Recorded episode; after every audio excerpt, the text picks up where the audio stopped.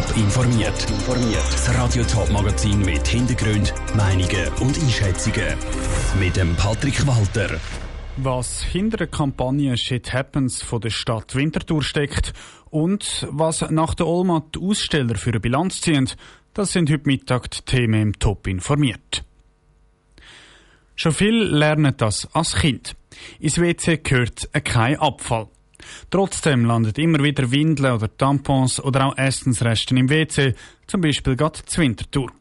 Die Stadt reagiert jetzt mit einer Sensibilisierungskampagne mit dem Titel Shit Happens. Jonas Mielsch. Auf dem Plakat der Stadt Winterthur sind mehrere Emojis, die zeigen, was WC darf und was nicht. So sollte nur das WC, wo die Leute vorher gegessen haben, und WC-Papier. Trotzdem landen auch immer wieder Sachen im WC, die nicht dorthin gehören. Wie zum Beispiel Hygieneartikel, Katzenstreu und Frittieröl.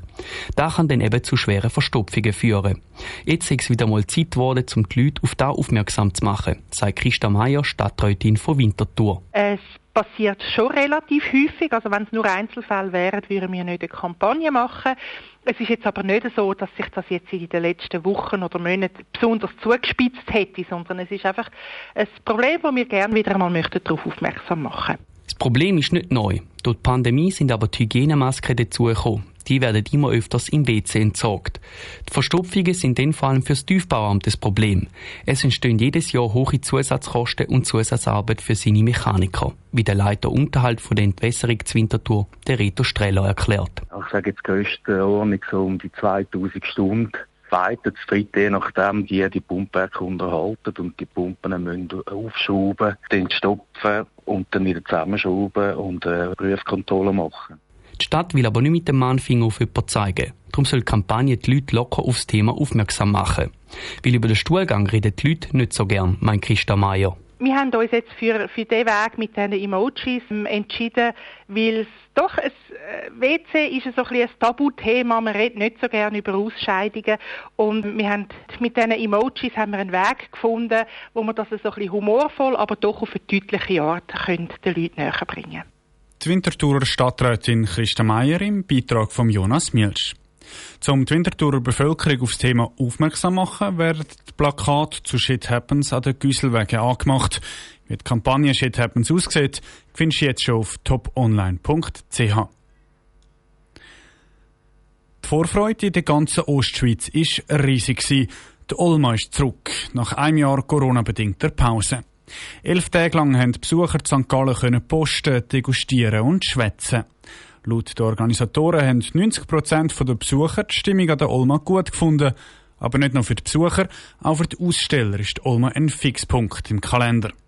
Jan Isler hat ein paar von ihnen am Tag nach der Olma auf den Zahn gefühlt.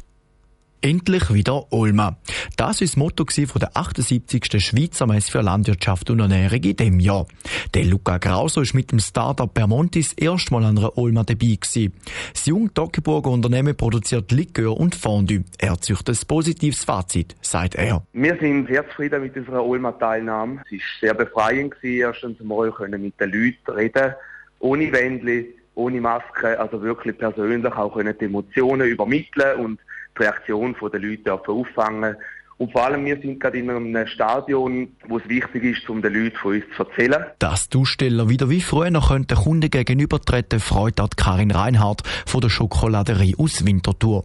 Seit 50 Jahren kommt ihres Unternehmen an die Ulma. An dieser Tradition hat auch die Zertifikatspflicht nichts geändert. Also wir haben gar nicht bereut, dass wir dabei sind weil Dolma hat eigentlich immer mit ganz offenen Karten gespielt, hat gesagt, was geht, was nicht geht und immer wieder informiert, wenn sich etwas geändert hat und ein ganz klares Konzept gehabt hat, was sie möchte. Sprich, keine Massnahmen innerhalb von der Ausstellung.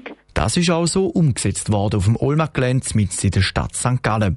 Der Markus Fust von der Wieler Schreinerei Fust windet der Olma vor allem in puncto mutiges Kränzli. Für uns hat der Besuch hat sich sehr gelohnt. Es hat vielleicht ein bisschen weniger Besucher gehabt die Besucher, die sind, haben umso größeres Interesse gezeigt und wir sind also rundum sehr zufrieden. Für uns ist das sehr wichtig, um mitmachen der Ulma. Und wir haben vor allem auch den Wogemut bewundert von der Ulma Messeleitung, dass eben wirklich gesagt hat, wir wogen da. Und der Effort hat sich auch aus Sicht der Ulma Veranstalter gelohnt. Sie ziehen das positives Fazit. Das Jahr sind über 200.000 Besucher an der Messe gewesen. An die Besucherzahl aus den vergangenen Jahren von über 350.000 Besuchern ist Olma aber noch nicht ganz angekommen. Der Beitrag von Jan Isler.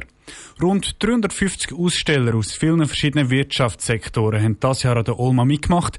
Zwei Drittel von denen sind auch schon im letzten Jahr mit dabei gewesen.